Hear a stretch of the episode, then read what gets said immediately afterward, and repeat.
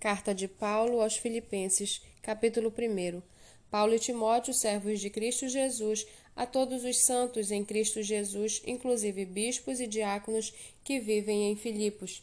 Que a graça e a paz de Deus, nosso Pai, e do Senhor Jesus Cristo estejam com vocês. Dou graças ao meu Deus por tudo o que me lembro de vocês, fazendo sempre com alegria súplicas por todos vocês em todas as minhas orações Dou graças pela maneira como vocês têm participado na proclamação do Evangelho desde o primeiro dia até agora. Estou certo de que aquele que começou a boa obra em vocês há de completá-la até o dia de Cristo Jesus. Aliás, é justo que eu assim pense de todos vocês, porque os trago no coração, seja nas minhas algemas, seja na defesa e confirmação do Evangelho, pois todos vocês são participantes da graça comigo pois Deus é testemunha da saudade que tenho de todos vocês, no profundo afeto de Cristo Jesus. E também faço esta oração: que o amor de vocês aumente mais e mais em conhecimento e toda a percepção, para que vocês aprovem as coisas excelentes e sejam sinceros e inculpáveis para o dia de Cristo, cheios do fruto da justiça que vem por meio de Jesus Cristo, para a glória e louvor de Deus.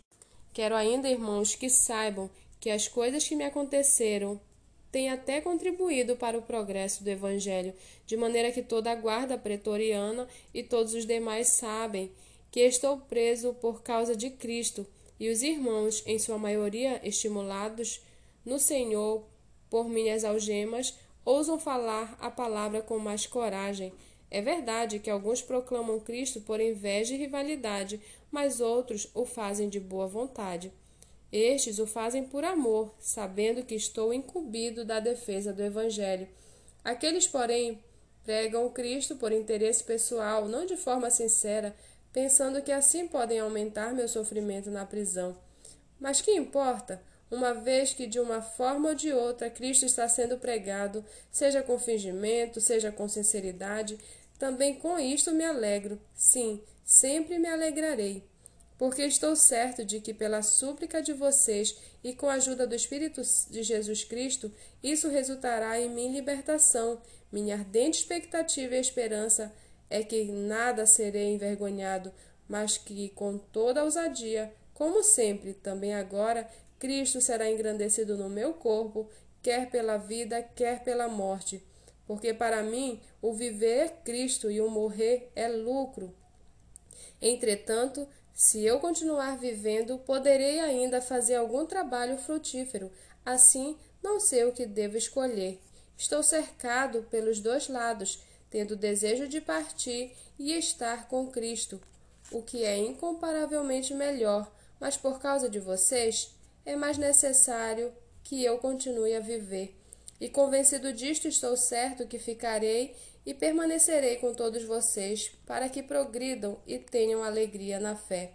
Desse modo, vocês terão mais motivos para se gloriarem em Cristo Jesus por minha causa, pela minha presença de novo no meio de vocês. Acima de tudo, vivam de modo digno do Evangelho de Cristo, para que, ou indo até aí para vê-los, ou estando ausente, eu ouça a respeito de vocês que estão firmes em um só espírito, com uma só alma, lutando juntos pela fé do Evangelho e que em nada se sentem intimidados pelos adversários, pois o que para eles é prova evidente de perdição, para vocês é sinal de salvação, e isto é da parte de Deus, porque vocês receberam a graça de sofrer por, por Cristo e não somente de crer nele, pois vocês têm o mesmo combate que viram em mim e que agora estão ouvindo que continuo a ter.